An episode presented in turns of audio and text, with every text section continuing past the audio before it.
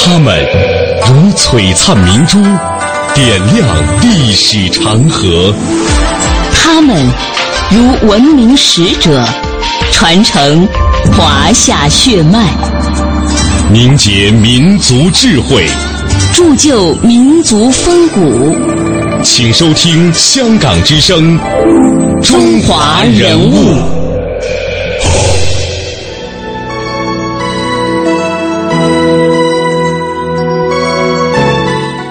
品读中华人物，启迪智慧人生。欢迎各位锁定中央人民广播电台香港之声的《中华人物》。大家好，我是郑博。大家好，我是君阳。中华人物在本周呢，和您一起了解了汉赋四大家的风采。今天呢，我们将继续带领您去感受汉代文化名人的气韵。今天我们将带大家去了解的是汉代名士贾谊的故事。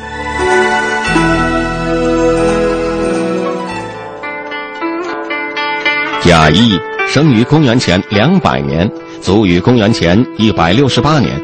西汉初年著名的文学家、政论家、思想家，写下了一系列传世的政治美文，如《过秦论》《论机著书》《治安策》等，提出了一系列治国安邦之良策，影响深远。他从小刻苦学习，博览群书。尤其喜爱战国末期的伟大诗人屈原的著作。当时的河南郡守吴公了解到贾谊是一个学问渊博的优秀人才，对他非常器重，把他招到自己的门下。汉文帝刘恒元年，即公元前一百七十九年，吴公被征召到中央政府，任命为廷尉，于是借机向汉文帝推荐了得意门生贾谊。从此，年仅二十一岁的贾谊步入了政治舞台，在当时所有的博士中，他是最年轻的。音频当中提到了博士，博士呢，在当时是一种呃预备这个皇帝咨询的官员。那么，每当汉文帝提出问题让博士们议论的时候啊，当时许多的老先生一时讲不出什么来。但是有一个人与众不同，那就是贾谊，因为他学识渊博，又敢想敢说，因此对文帝提出的咨询的问题啊，对答如流，滔滔不绝，说的是有理有据。其他的博士们都认为贾谊说出了自己想说而说不出来的看法，非常佩服他的才能。这使汉文帝非常的高兴，于是呢，在一年之中就把他破格提拔为了太中大夫，这是比博士更为高级的这个议论政事的这个官员的级别。贾谊认为啊，汉朝已经建立二十多年了，政局大体稳定。为了巩固汉朝的统治，他向汉文帝提出了一系列的建议进行改革。他的这个改革建议呢，是针对汉承秦制而发的。他认为汉朝承袭了秦朝的败俗，呃，废弃礼义，应该移风易俗，使天下回心而向道。他建议制定新的典章制度，兴礼乐，改正朔，易服色，改变官名等等等等。那么，这个改正朔说的就是改变秦以水为德，以十月为一年之始这样的历法。改服色呢，就是改变秦的服色上黑的制度，主张汉的服色应该上黄。由于当时文帝刚刚即位，他认为啊很多条件还不太成熟，因此呢就没有采纳贾谊的建议。但是对贾谊的一些其他的建议，文帝是采纳的。比如说，贾谊他提出了一个著名的叫做《论基础书》，呃，指出当时社会出现了一种弃农经商之风，而且这种风气呢还在渐长。这种现象，贾谊认为对统治者是不利的。他主张实行的是重农抑商的政策，一定要发展农业生产，加强粮食的储备，预防饥荒，这样才能够达到安百姓治天下、巩固汉王朝统治的目的。汉文帝采纳了他的建议，下令鼓励农业生产，这对恢复经济、建立封建统治基础经济起到了积极的作用，在当时符合社会的发展。但是重农抑商作为封建统治者长期的既定政策，限制了商品经济的发展。越往后呢，它的消极作用就越加明显了。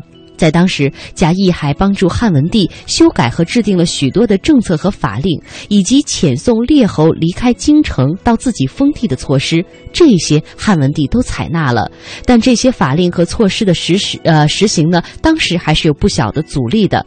关于汉文帝对贾谊的信任，《史记》当中有关于这方面的记载。《史记》里面的记载是：“其说皆自贾生发之。”他提出了不少要加强中央集权、推动政治变革的一些真知灼见，可以说在当时是风头特别健的一个人物。溯华夏五千年，英才辈出；激扬文字，书写风流；跌宕声韵，记录千秋；征战沙场，气吞山河。这里是香港之声，中华人物。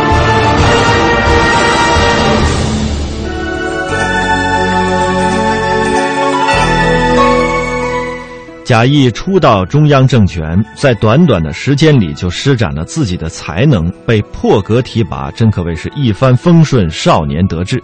汉文帝看到贾谊是一个很有见识、年轻有为的人，对他十分的赏识，于是呢委以重任，并把这个意思交给大臣们来讨论。哪曾想到这样一来，却遇到了重重的阻力。这阻力啊，首先来自于功臣显贵们。当贾谊这些呃这样的这个学识渊博又有革新思想的年轻知识分子在汉朝刚刚崭露头角的时候，这些老臣显贵们一方面因为他年纪资历还浅看不起他，另外一方面呢又因为他才华出众而心怀嫉妒之心。当时啊，在这个贾谊面前还有一个不可逾越的障碍，这就是文帝当时很宠的一个人，叫做邓通。这邓通啊，本来是一个没有任何本事的人，完全是由于呃一个这个极荒唐的原因而得宠于文帝。原来文帝这个人啊很迷信，有一次呢，他做梦要上天，上不去，有一个黄头狼从后面推了他一把，然后就飘飘然的上天了。文帝这一觉醒来，非常的高兴，于是呢就到建台这个地方暗中寻找这个推他上天的黄头狼。这个时候。啊，他碰巧见到一个正在呃使船，而且头戴黄帽的年轻人，当时穿着容貌很像他梦中呃梦到的推他上天的那个人。于是文帝就把他叫来，问他叫什么名字，回答呢说叫邓通。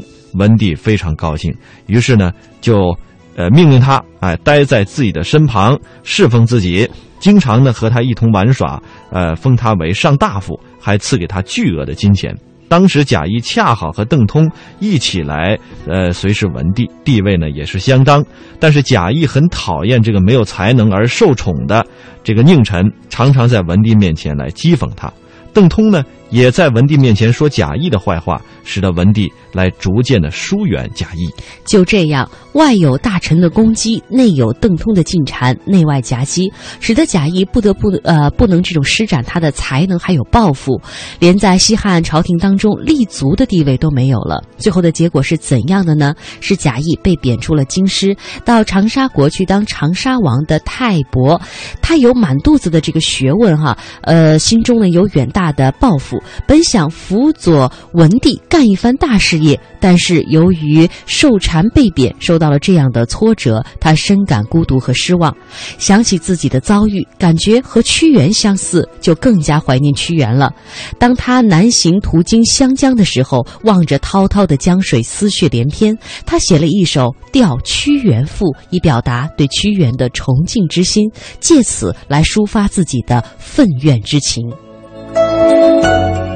贾谊和屈原，他们两个人的生平经历啊，具备了太多的相似性。第一点相似的地方，这两个人都是少年得志。屈原二十出头就官拜左徒，是仅次于令尹高官，相当于楚国的副相。而贾谊呢，也是早在十八岁的时候。就失迷远洋，被当时的汉文帝召为博士，二十二岁就破格提拔为太中大夫，那也是当时朝廷当中非常引人注目的最年轻的高官。而且汉文帝对贾谊非常信任，汉代初年很多变法的条令啊，都是贾谊劝说的结果。这他们的第一点相似之处：少年得志，春风得意。那第二点相似之处，他们都曾经有过被贬谪的经历。贾谊也是啊，可能正因为他少年得志，风头太健，加上贾谊也和屈原都有一点恃才傲物的诗人气质，所以就引起了朝中大臣们的不满，就在汉文帝那里说他的坏话。汉文帝就把贾谊贬谪为长沙王太傅。那贾谊去长沙上任的途中，就经过了。屈原当年被放逐无数次，痛苦徘徊过的湘江流域，于是催生了贾谊的这篇《吊屈原赋》。所以贾谊呢，是通过哀悼屈原，来抒发自己相似的怀才不遇的愤慨。我很喜欢贾谊的这篇《吊屈原赋》，而且对其中的最后四句呢，印象特别深。比寻常之巫毒兮，岂容夫吞舟之巨鱼？横江湖之沾巾兮，故将至于蝼蚁。这四句诗，既是贾谊在感慨屈原的命运，更是抒发自己的怀才不遇。他说：“那些窄小的死水沟啊，怎么能够容得下可以吞下大船的巨鱼呢？”不幸的是，那些本来可以在大江大湖里面横行的沾鲸，一旦离开水面，它也要被小小的蝼蚁所欺压。我想，这是胸怀大志、秉性清白的人对于污浊世俗的深切的愤慨。在《吊屈原赋》当中，那种怀才不遇的悲愤呢，是溢于言表。贾谊啊。他生活的时代距离屈原的时代只不过几十年，所以贾谊对于屈原的生平和作品应该是很了解的，所以他才会对屈原的命运呢产生这样一种惺惺相惜的情感。同样富有绝世才华，同样拥有美好的政治理想，又同样遭受嫉妒和贬谪，这是贾谊和屈原的共同之处，也是贾谊以自身的经历。跟屈原产生的格式共鸣，所以呢，屈贾精神还成为了一个专有名词。也正因为他们这么相似的经历，所以司马迁的《史记》才把这两个人合在同一篇传记里面，《屈原贾生列传》。贾谊在长沙第三年的一个黄昏，当时有一只腐鸟飞进了他的房间里。腐鸟就是猫头鹰，当时人们认为这是一种非常不吉利的鸟。那么贾谊呢，当时被贬长沙，本来啊心情就非常的忧郁，再加上长沙这个地方悲袭，自以为寿命不长，而现在呢，一只猫头鹰又进了自己的住宅里，更加使他伤感不已。于是他就写了一篇《腐鸟赋》，对于世界万物的变化和人间世事的沧桑做了一番感叹，同时也借此来宽慰自己。那么此时此地，贾谊的思想感情是十分复杂的。人物穿越时空，人生启迪智慧，人文润泽心灵，人性彰显力量。香港之声，中华人物，为你细数那些被历史记住的名字。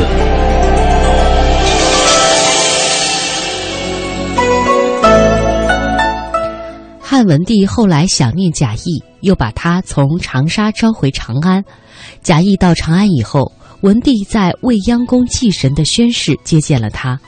当时祭祀刚完，祭神的肉还摆在供桌上。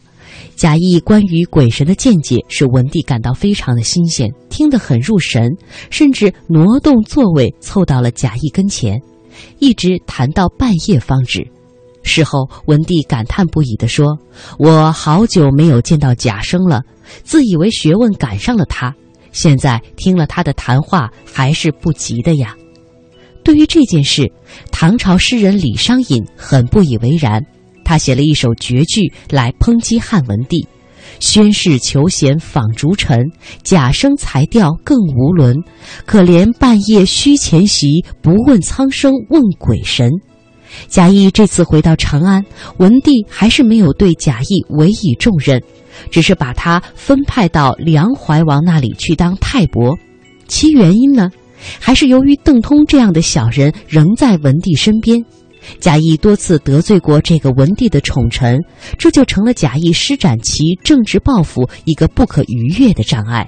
不过，这些对于贾谊来说，他所关心的似乎不是自己职务上的升降。而是国家政治的形势，在当时西汉王朝的政治局势基本是稳定的，但是也面临着两个矛盾，并且逐渐的尖锐化起来。一个就是中央政权同地方诸侯王之间的矛盾，而另外一个就是汉王朝同北方奴隶匈奴奴隶主政权之间的矛盾。那么这两个矛盾的尖锐化，在当时已见端倪。贾谊透过当时政治局势的表面稳定，看到了其中潜伏着严重的危机，对此深为关切和忧虑。他接连多次向文帝上奏，向文帝敲警钟。其中最著名的就是在文帝前之七年，也就是公元前一百七十三年，他从长沙回长安后所上的《治安策》，当时也叫做《陈政事书》。人物穿越时空，人生启迪智慧，人文润泽心灵，人性彰显力量。香港之声，中华人物，为你细数那些被历史记住的名字。汉文帝十一年，梁怀王刘一入朝，呃，骑马摔死了。这贾谊就感到啊，自己身为太伯，没有尽到责任，感觉深深的自责，经常哭泣，心情也是十分的郁忧郁。尽管如此呢，他还是以国事为重，为文帝出谋献计。因为梁皇梁呃怀王刘一没有儿子，按照他的封国呢，就要撤销。按照惯例，这贾谊就感到，如果这样做了，对整个局势都非常不利。不如加强文帝的两个亲子淮阳王刘武和代王刘森的地位。为此呢，贾谊建议为梁王刘一立继承人，或者让代王刘森啊迁到梁国来，扩大梁国和淮阳国的封地，使前者的的封地北到黄河，后者南到长江，从而连成一片。这样的话，如果一旦国家有事，梁国王足以抵御齐赵，怀国王呢足以控制吴楚，陛下就可以安然消除山东地区的忧患了。文帝听了贾谊的建议，因代王封地北接匈奴，地位重要，没有加以变动，就迁淮阳王刘武为梁王，另迁城阳王刘喜为淮南王。从后来吴楚七国之乱当中，梁王刘武坚决抵御的作用来看，根据贾谊的这个建议所做的部署，确实可以说是深谋远虑。那么，在文帝十二年，也就是公元前一百六十八年，贾谊就在这种忧虑当中去世了。当年他才三十三岁。我们来听听历史对于贾谊的评价。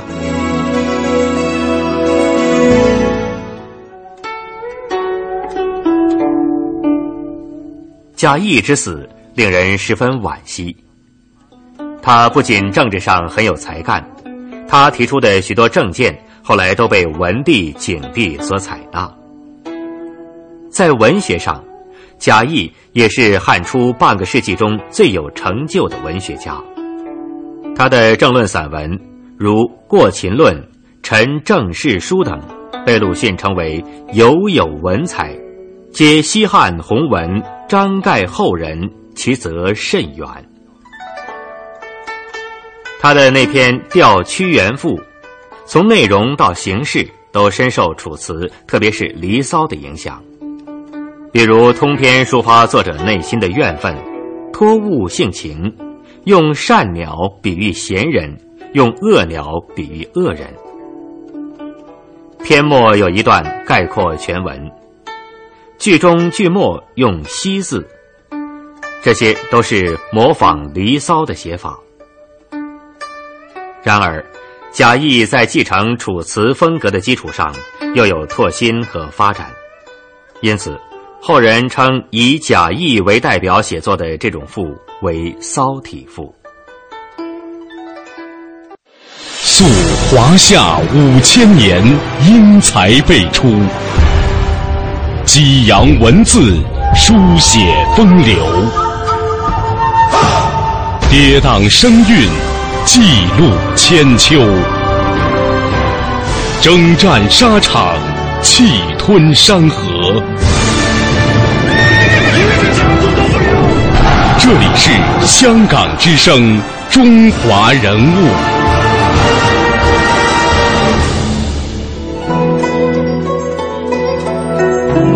纵观贾谊的一生，虽然受禅遭贬，没有登上公卿之位，但是他具有远见卓识的政论和建议，文帝还是比较重视的，大略是实行了的。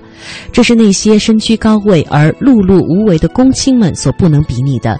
正如北宋的改革家王安石所说的：“一时谋议略实行，谁道君王薄甲生？爵位自高言尽废，古来何赐万公卿？”贾谊的一些进步的主张，不仅在文帝这一朝起了相当的作用，更重要的是对于西汉王朝的长治久安也起到了重要的作用。比如说，景帝刘启的时候，晁错就提出了呃削藩政策，这就是贾谊主张的一个继续。而到了吴楚七国之乱，就证明了贾谊对于诸侯王的分析是正确的。平定吴楚七国之乱之后。汉王朝就趁机削弱了地方诸侯王的力量，使他们仅得租税，而失去了直接治理王国的权利。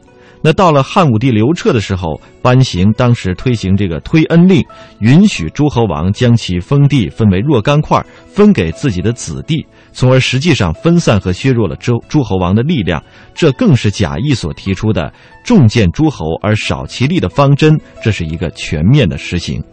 贾谊关于禁止私人铸钱、由中央统一铸钱的主张，汉武帝时也实行了。汉武帝还胜利地进行了对匈奴的战争，抛弃了贾谊引为耻辱的和亲政策。贾谊对西汉王朝的西汉王朝的这种长治久安，可以说是做出了杰出的贡献，使汉武帝十分的感念。为了纪念他，就提拔了他的两个孙子为郡守。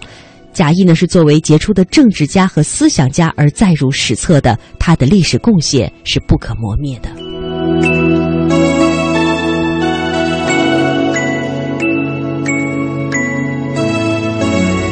人物穿越时空，人生启迪智慧，人文润泽心灵，人性彰显力量。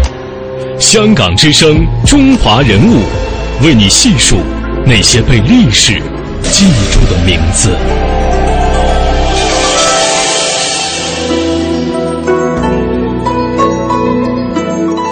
好，中华人物被历史记住的名字。今天我们带各位一同走进的是汉朝的贾谊，也欢迎大家在每天晚上的七点三十分收听《中华人物》的重播。我们明天上午九点三十分，香港之声《中华人物》再会。明天再会。